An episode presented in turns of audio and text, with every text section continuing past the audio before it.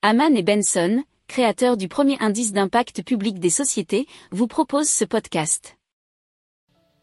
Haman and Benson, a vision for your future.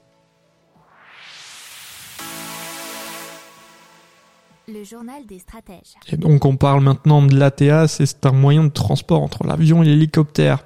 Alors c'est Ascendance Flight Technologies qui vient de dévoiler le design de son ATA, son avion hybride à décollage et atterrissage vertical. Alors il le, il le présente comme euh, l'avion d'un futur proche. Pourquoi? Le but c'est d'accélérer la transition vers une aviation verte.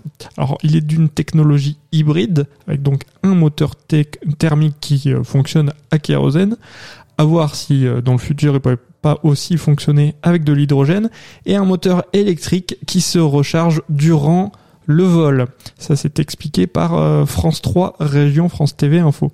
Alors euh, le système permet de réduire les émissions de CO2 de 80% par rapport à un hélicoptère ou un avion de taille équivalente approximativement pour une heure de vol à vitesse équivalente, l'ATEA euh, rejetterait ainsi 72 kg de CO2 dans l'atmosphère contre 360 kg de CO2 pour un hélicoptère de 5-6 places qui consommerait 120 litres de kérosène par heure.